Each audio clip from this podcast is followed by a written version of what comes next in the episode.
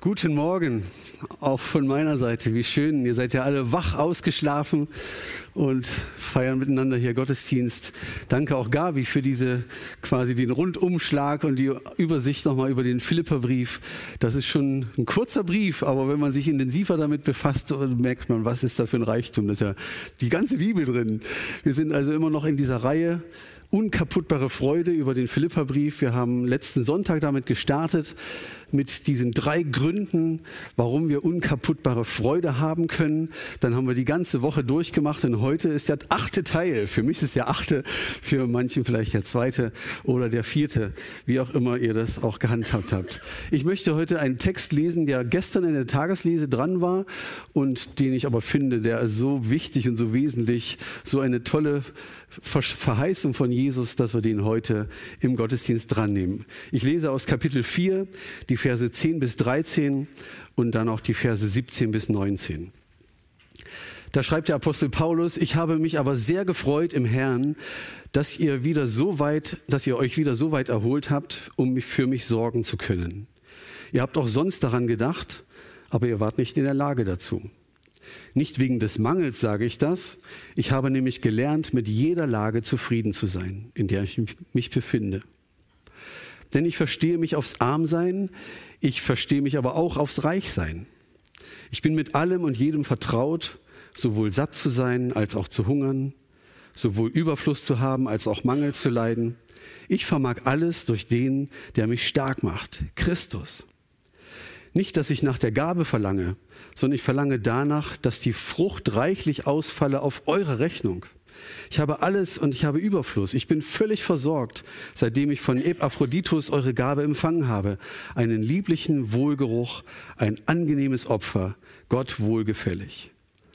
Mein Gott aber wird allen euren Mangel ausfüllen nach seinem Reichtum in Herrlichkeit in Jesus Christus. Was für ein wunderschöner Text, oder? Was für eine herrliche Verheißung, so ganz am Ende des Philipperbriefs, aber auch am Ende dieser Fasten- und Gebetswoche. Mein Gott wird allen euren Mangel ausfüllen nach dem Reichtum seiner Gnade. Wir haben eine glasklare Verheißung der Versorgung Gottes für unser Leben. Und diese Verheißung, die nehmen wir uns heute mal zur Brust. Gott ist unser Vater. Und als ein Vater erhebt er auch einen Leitungsanspruch auf uns an uns Menschen. Er ist der König, so wird er beschrieben. Er ist der Vater, er ist der Hirte. Alles sind Bilder, die ganz klar zeigen, dass Gott ein Leiter ist, dass er auch einen Leitungsanspruch auf uns hat. Und das biblische Bild von Leiterschaft, von Leitung ist immer auch ein Bild von Versorgung. Ein Leiter ist immer gleichzeitig ein Versorger. Das biblische Bild der, für Leitung oder für Leiterschaft ist niemals, das ist der Dauerrechthaber. Wenn der was sagt, das ist richtig. Oder das ist der, ich habe die Macht und ihr habt gefälligst zu gehorchen. Das meint das Neue Testament oder die Bibel niemals, wenn es um Leitung geht. Sondern ein Leiter trägt Verantwortung für die Menschen, die ihm anvertraut sind. Er ist für die Versorgung der Menschen zuständig, die ihm anvertraut sind. Teil dieser Verantwortung ist immer ein Versorgungsauftrag. Und Gott sieht sich als unseren Leiter. Gott sieht sich als unseren Vater, als unseren König, als unseren Hirten. Und unbedingt sieht er sich damit auch als unseren Versorger. Und die Verheißung, die wir gerade gelesen haben, die macht mir so viel Mut, wo da heißt, mein Gott wird allen euren Mangel ausfüllen. Und jetzt kommt's nach dem Reichtum seiner Herrlichkeit. Er sagt hier extra nach dem Reichtum seiner Herrlichkeit, nicht aus dem Reichtum seiner Herrlichkeit. Das ist ein großer Unterschied. Wenn man sagt, aus meinem Reichtum würde ich dich versorgen, dann würde das ja die Quelle nennen. Woher kommt das? Womit er mich versorgt. Und nach seinem Reichtum zeigt eine Relation. Die Art und Weise, wie er dich und mich versorgen will, steht in direkter Relation mit dem Reichtum, den Gott hat. Nach dem Reichtum, gemäß meines Reichtums. Und da kann man schon mal aufhorchen und denken, wow, Gott ist ganz schön großzügig, oder? Wenn er nach seinem Reichtum uns versorgen möchte. Nimm mal an, ein Milliardär will euch aus seinem Reichtum was schenken. Wie viel könnte das sein? Das können 5 Euro sein, das können 10.000 sein, das kann eine Million sein, man weiß es nicht. Aus seinem Reichtum gibt er dir was und du musst gucken, was es ist. Aber wenn ein Milliardär dir sagt, ich schenke dir nach meinem Reichtum, also in Relation zu dem, was ich besitze, da kann ich mir schon Hoffnung machen, dass da ein bisschen was rausspringt, oder? Gott hat diesen Anspruch, dass er unser Versorger ist, und zwar nach seinem Reichtum, nach allem, was er hat und was er kann, was er ist. Wir haben einen großzügigen Gott. Wir haben einen Gott, der uns gerne versorgt, der uns liebt und der uns gerne gute Gaben gibt. Was für eine wundervolle Verheißung, oder? Nun ist es aber so, das hatten wir gestern Abend schon, dass die allermeisten Verheißungen in der Bibel mit einer Bedingung verknüpft sind. Manchmal auch mit zwei Bedingungen, wie in diesem Fall. Wenn es keine Bedingungen gibt, braucht es auch keine Verheißung, braucht der Gott nichts versprechen dann macht er einfach, was er will und wir gucken mal, was er wollte. Das ist, da braucht es keine Verheißung. Und so ist es auch hier. Die meisten Bibelstellen oder die meisten Verheißungen sind mit Bedingungen verknüpft. Gestern hatten wir den, die Verheißung, der Friede Gottes erfülle eure Herzen über den Verstand hinaus. Und das hatte zwei Bedingungen. Dass wir unsere Sorgen ablegen und dass wir unsere Gedanken lenken auf das Gute. Das waren die Bedingungen gestern, aber das habt ihr gestern gehört. Und heute gibt es auch wieder zwei Bedingungen, dass Gott uns erfüllen möchte, dass Gott uns versorgen möchte. Er sagt, ich verspreche dir, ich versorge dich, wenn. Die erste Bedingung ist, dass wir, dass du Großzügigkeit lernst. Wir müssen Großzügigkeit lernen, Freigebigkeit lernen, das Geben lernen. Wenn man diesen Kontext betrachtet, wo dieser Bibelvers geschrieben steht, dann schreibt Paulus diese Verheißung an eine gebende Gemeinde. Sie haben ihm gerade eine große Spende, eine große Gabe überbracht. Das sind freigebige Leute gewesen, das sind freigebige Menschen. So oft sie konnten, sobald sie konnten, haben sie ihm gegeben. Das war die Gemeinde, die ihn versorgt hat, die ihn von Anfang an versorgt war. Er war ihr Missionar und er bedankt sich in diesem Brief. Dankeschön, dass ihr diese großzügige Gabe mir gegeben habt. Ihr seid sehr großzügig, sehr freigebig. Ich habe gerade gesagt, Gott ist ein großzügiger Gott. Er ist unser Leiter, er ist unser Hirte, er ist unser Vater und er gibt gerne. Und wir sind als seine Kinder in seinem, nee, jeder Mensch ist in seinem Bild geschaffen. Und als Jesus auf diese Erde kam, hat er genau gezeigt, wie der Vater ist, nämlich total großzügig. Und wir als seine Ebenbilder sollen Großzügigkeit widerspiegeln und schon erst recht, wenn wir Nachfolger von Jesus sind. Jesus war der Großzügigste und wir sollen ihm nachfolgen und immer mehr auch in sein Bild verwandelt werden. Und da bedeutet das auch unter anderem Großzügigkeit, Freigebigkeit, geben, loslassen. Das hat ja Jesus in Perfektion gemacht. Es passt überhaupt nicht zu Gottes Ebenbild, geizig zu sein für sich zu behalten, nur an sich zu denken, sich um sich selbst zu drehen, egoistisch zu sein, sondern großzügig, freigebig. Großzügigkeit ist eine Voraussetzung dafür, dass Gott sagt, und dann werde ich dich beschenken nach meinem Reichtum in Herrlichkeit. Wenn du großzügig bist, kannst du meine Großzügigkeit freisetzen. Ich finde es eine richtig wichtige Wahrheit. Das müssen wir abspeichern. Man, man, zieht sich sonst gerne so am Neujahrstag oder an Silvester so eine Losung und da steht dran, ich will dich versorgen. Und du hast gar nicht gelesen, welche Bedingungen da dran hängen. Sondern manchmal muss man die Verse mal ringsrum lesen und sagen, ja, steht da noch mehr? Ja, da steht mehr. In diesem Fall auf jeden Fall. Deswegen finde ich wichtig, dass wir diese Wahrheit verinnerlichen, dieser Versorgungsauftrag, diese Zusage Gottes, ich werde dich versorgen nach dem Reichtum meiner Gnade, ist hier ganz eng verknüpft an die Bedingung, dass du auch großzügig bist, dass du freigebig bist und nicht an deinem Geld oder anderen Dingen klebst, genau wie Gott. Und über das Geben muss man immer mal predigen in der Gemeinde, aber niemals aus der Motivation, die Gemeindekasse ist gerade leer und ihr solltet jetzt viel mehr geben. Das wäre die völlig falsche Motivation und das bringt auch überhaupt nichts und das würde ich, glaube ich, auch nicht tun. Wenn, tretet ihr mir wieder auf die Füße. Paulus hat es nämlich auch nicht gemacht. Er hat diese Predigt oder diesen Brief nicht geschrieben, damit sie noch mehr geben. Schaut mal, Vers 17 denkt jetzt nicht, ich lese mal aus der neuen Genfer Übersetzung, denkt jetzt nicht, ich wäre darauf aus, noch mehr zu bekommen. Es geht mir vielmehr darum, dass der Gewinn, den ihr selbst von eurem Geben habt, immer größer wird. Es geht mir darum, dass der Gewinn, den ihr selber von eurem Geben habt, immer größer wird. Es geht ihm um sie. Paulus sagt, ich schreibe das nicht, damit ihr mir noch mehr spendet. Ich habe jetzt genug. Sondern es geht, geht um euch. Ich möchte, dass ihr gesegnet seid. Ich möchte, dass ihr die Gewinner seid bei dieser Sache.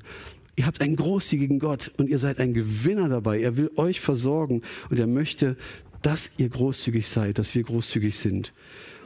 Wir geben Opfer für Gott, auch aus unseren Finanzen, dass wir ihm Dinge geben, die, uns, die er uns anvertraut hat. Und dazu gehört auch, dass wir Gott mit unseren Finanzen dienen.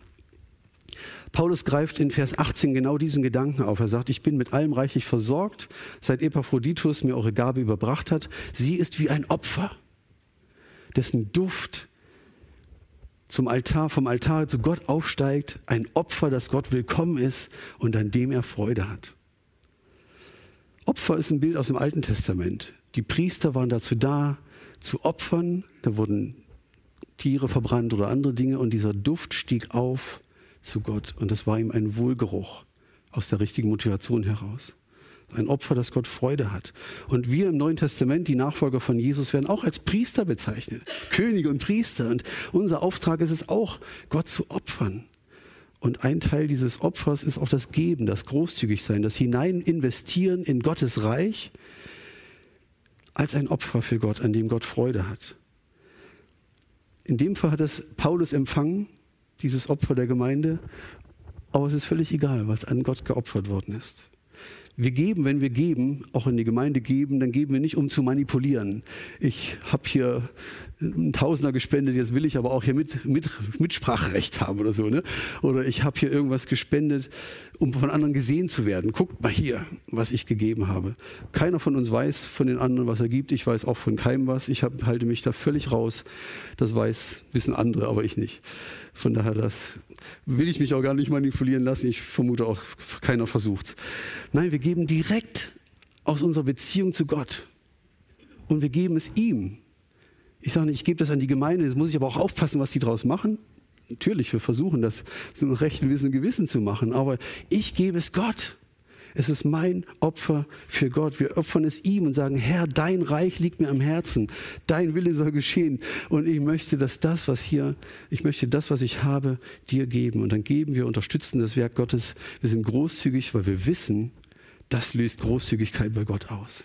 Er hat verheißen, wenn ich großzügig bin, wird er mich beschenken nach dem Reichtum seiner Herrlichkeit. Jetzt könnte man ja vielleicht einwenden, ist das jetzt so ein alttestamentliches Gesetz, der Zehnte und so, wo man ja auch gerne drüber spricht. Ja, der Zehnte ist ein Teil des Gesetzes, aber der Zehnte ist noch viel älter. Den gab es schon vor dem Gesetz von Gott. Es gibt eine Begebenheit von Jakob.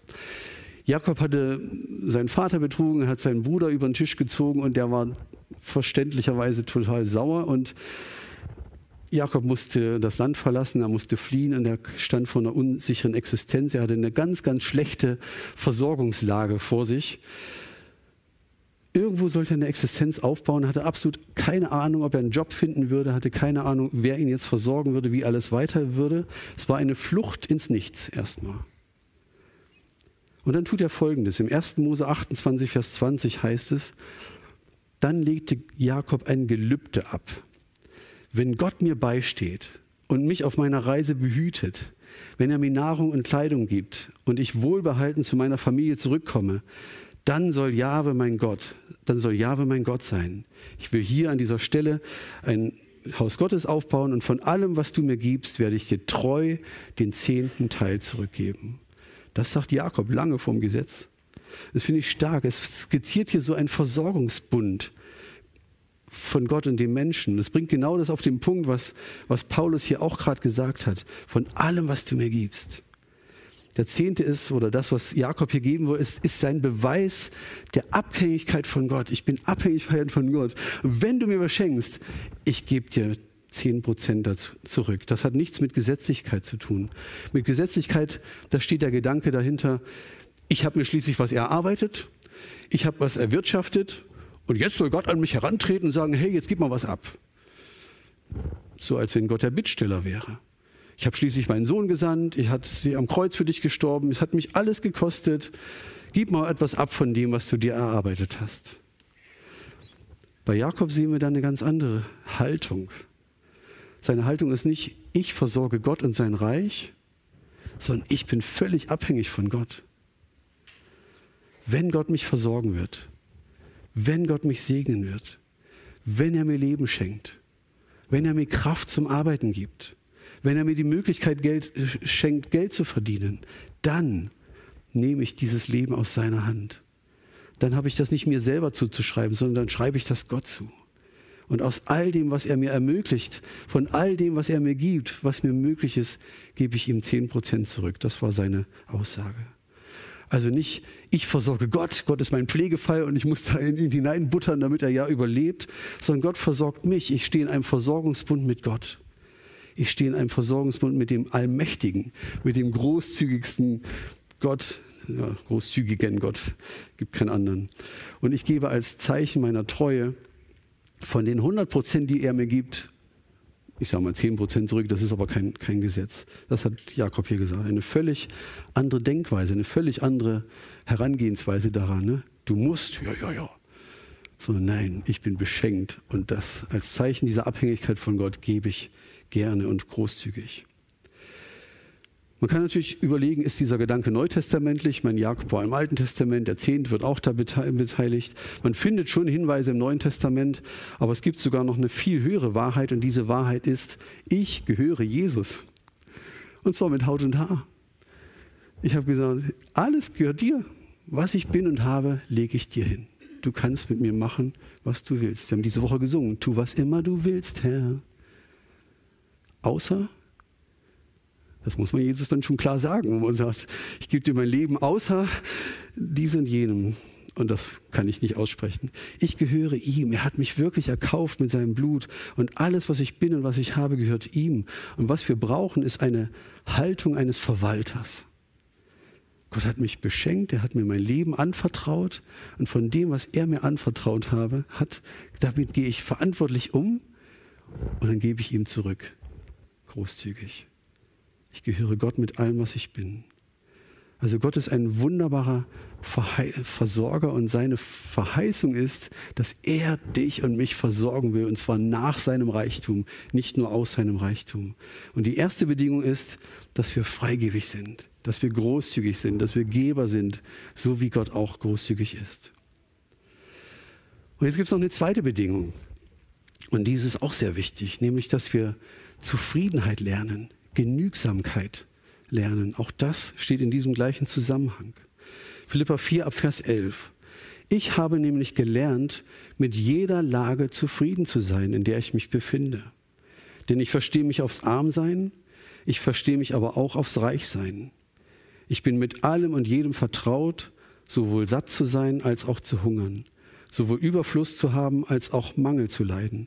Ich vermag alles durch den, der mich stark macht. Christus. Auch das ist wieder so eine starke Verheißung. Ich vermag alles durch den, der mich stark macht, Christus. Jede Herausforderung des Lebens, ob ich gerade Überfluss habe oder ob es gerade eine schwere Zeit in meinem Leben ist, ich vermag alles durch den, der mich stark macht, Christus. Da muss ich nicht unbedingt an mein Geld denken, dass ich sage, ich habe gerade eine finanzielle Not, aber ich komme da durch, Christus. Es kann auch eine Krankheit sein, es kann eine Beziehungskrise sein, das können ganz andere Dinge sein. Wenn es mir nicht gut geht und ich gerade eine schwierige Zeit durchmache, dann gilt diese Verheißung auch, ich vermag alles durch den, der mich stark macht. Christus, wenn ich in ihm bin. Und Paulus sagt, ich habe gelernt, in jeder Lage zufrieden zu sein. Und dieses Wort für Zufriedenheit im Grundtext heißt autarkes. Ihr kennt das Wort autark. Was heißt autark? Autark heißt, ich bin unabhängig von den äußeren Umständen. Ich bin zufrieden, unabhängig von den äußeren Umständen, autark. Ich habe gelernt, unabhängig davon sein. Ich habe gelernt, genügsam zu sein. Die Elberfelder übersetzt das, glaube ich, auch so. Ne? Ich habe in allem gelernt, genügsam zu sein. Genügsamkeit heißt, ich bin nicht von äußeren Umständen gesteuert, ich bin nicht erpressbar, ich bin völlig abhängig von Gott. Und ich vermag alles durch den, der mich mächtig macht. Und wenn ich morgens in den Tag gehe und da geschehen unvorhergesehene Dinge, wir leben in einer gefallenen Welt, Dinge passieren, ich kann einen Unfall haben oder in einen Unfall verwickelt sein, ich kann krank werden, jemand kann zu Schaden kommen, jemand beleidigt mich, ich werde übersehen, es gibt viel Lieblosigkeit, all das passiert, aber dann muss ich nicht jedes Mal zusammenbrechen. Das muss mich nicht jedes Mal total völlig aus der Bahn werfen. Ich darf diese unkaputtbare Freude haben. Ich habe einen, der mich versorgt, der meine Lage kennt, der an meinem Auskommen interessiert ist, an meinem Ergehen interessiert ist, aber der auch möchte, dass ich Genügsamkeit lerne. Dass ich lerne, in jeder Situation unabhängig von den äußeren Umständen zu sein. Wer abhängig ist von Gott, der kann unabhängig von den äußeren Umständen bleiben. Und wenn dich jemand fragt, wie geht's dir? Oder wenn jemanden jemand fragt, wie geht's dir, dann muss derjenige nicht erst überlegen, ja, wie ist mein Kontostand und wie ist das und das, dann geht's mir gut. Oder was ist das und da geht's mir schlecht. Sondern man kann ganz ehrlich sein, ich bin in Gottes Hand. Ja, ich gehe gerade eine ganz schwere Zeit durch. Bei mir geht es gerade drunter und drüber. In meiner Firma läuft es ziemlich schwierig. Und ich arbeite im Krankenhaus. Da Pflegenotstand und ein, ein Wahnsinnsdruck. All das erlebe ich. So viele sind krank, unfassbarer Druck, aber ich vermag alles durch den, der mich stark macht, nämlich Christus. Daher bekomme ich Kraft und zwar in diesem Moment, wo ich sie brauche. Er ist nämlich nicht nur ein Versorger im Sinne davon, dass er meine Probleme beseitigt, ein Versorger dafür, dass er mir immer alles die Weg, aus dem Weg räumt, sondern er versorgt mich genauso auch mit Kraft, Dinge durchzustehen. Ich brauche diese Genügsamkeit, mich auf ihn zu verlassen. Er ist ein Überwinder. Mein Gott ist ein Überwinder und in ihm kann ich Überwinder sein. Und er trägt mich ja durch. Ich kann alles schaffen durch den, der mich in dieser Situation stark macht. Und das bedeutet, genügsam zu sein, in jeder Situation zufrieden zu sein, zu sein, ich nehme es aus deiner Hand. Es ist ja nicht, es ist ja nicht unter dem Radar von Jesus entstanden, was ich jetzt erlebe, sondern er sieht es ja. Und er traut es mir offenbar zu. Das ist eine klare neutestamentliche Lehre und ich will zwei Parallelstellen lesen, ohne sie groß zu kommentieren, die aber genau das, was Paulus an die Philippa schreibt, unterstreicht. 1. Timotheus 6, Vers 6 und 8. Dort heißt es, Natürlich ist die Ehrfurcht vor Gott ein großer Gewinn, aber nur, wenn sie mit persönlicher Genügsamkeit verbunden ist. Wenn wir also Nahrung und Kleidung haben, soll uns das genügen. Es ist also auch gut für uns als Nachfolger von Jesus, mal einen Gang zurückzuschalten. Es ist gut, wenn wir lernen, rauszukommen aus diesem Anspruchsdenken. Es muss immer größer werden, es muss immer teurer sein, es muss immer mehr werden, mein Konto muss immer wachsen, das Auto muss immer größer werden. Ich muss, ich muss, ich muss. Und dann erst sind wir zufrieden. Wir können auch einen Gang zurückschalten und sagen, egal wie es kommt, ich bin zufrieden. Ich vermag alles durch den, der mich stark macht, Christus. Ich vermag auch durch seine Kraft diesen Engpass hinzunehmen, in dem ich gerade lebe. Ich bin mit einem, in einem Versorgungsbund mit Gott und deswegen nehme ich jeden Tag aus seiner Hand und lebe jeden Tag aus seiner Kraft. Und das heißt, diese unkaputtbare Freude, die uns diese ganze Woche durchgezogen hat, die können wir da anzapfen. Ich lerne in jeder Lage genügsam zu sein. Das macht froh, das macht zufrieden, das gibt uns unkaputtbare Freude. Die zweite Bibelstelle ist Hebräer 13,5. Da heißt es, lasst euch in eurer Lebensführung nicht von der Liebe zum Geld bestimmen, sondern lebt zufrieden mit dem, was ihr besitzt. Denn Gott selber hat gesagt, ich werde dich nicht vernachlässigen oder verlassen. Genau dieser gleiche Gedanke. Gott will uns versorgen. Ich will dich doch nicht vernachlässigen oder versäumen. Häng bitte nicht an deinem Geld. Er ist ein Versorger. Es geht ihm nicht darum, uns klein zu halten, aber es geht ihm darum, dass wir lernen, genügsam zu sein, dass wir lernen, widerstandsfähig zu sein, dass wir lernen, zufrieden zu sein, dass wir lernen, großzügig zu sein. Das ist Jesus Nachfolge. Und das haben wir auch in unserer Taufe eigentlich alle bezeugt, zumindest alle, die sich haben taufen lassen. Sie sagen, ich lege mein Leben nieder.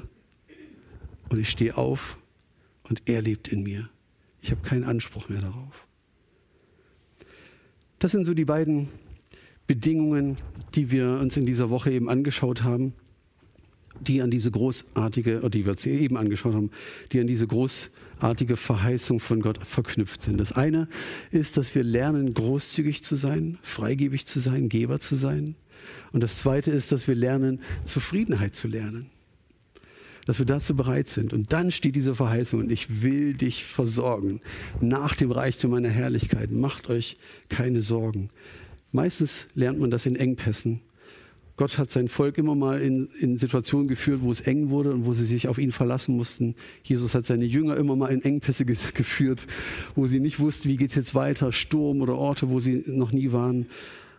In, in Situationen, die sie auch, wo sie meinten, da bin ich völlig überfordert, damit wir es lernen, zufrieden zu sein, genügsam zu sein und in jeder Situation diese unkaputtbare Freude zu erleben, die nur durch Christus kommen kann. Das ist diese Verheißung von heute und die dürfen wir mitnehmen. Ist doch herrlich, oder? Mein Gott wird allen euren Mangel ausfüllen nach dem Reichtum seiner Gnade, vorausgesetzt, du bist großzügig und du bist zufrieden. Das habe ich aus diesem Text herausgelesen.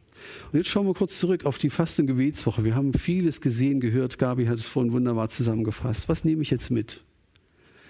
Was sind die Dinge, die euch vielleicht hängen geblieben sind?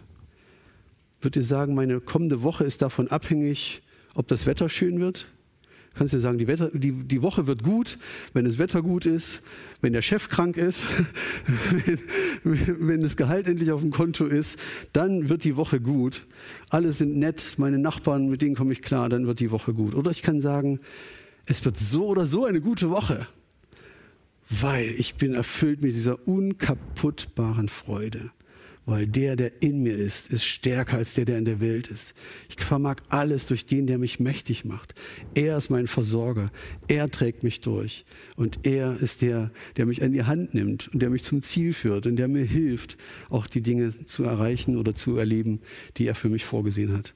Was für ein starker Gott, oder? Was für eine Zusage, was für eine tolle Woche und was für eine starke Woche, die vor uns liegt. Weil er ist der gleiche gestern, heute und auch morgen und in Ewigkeit natürlich.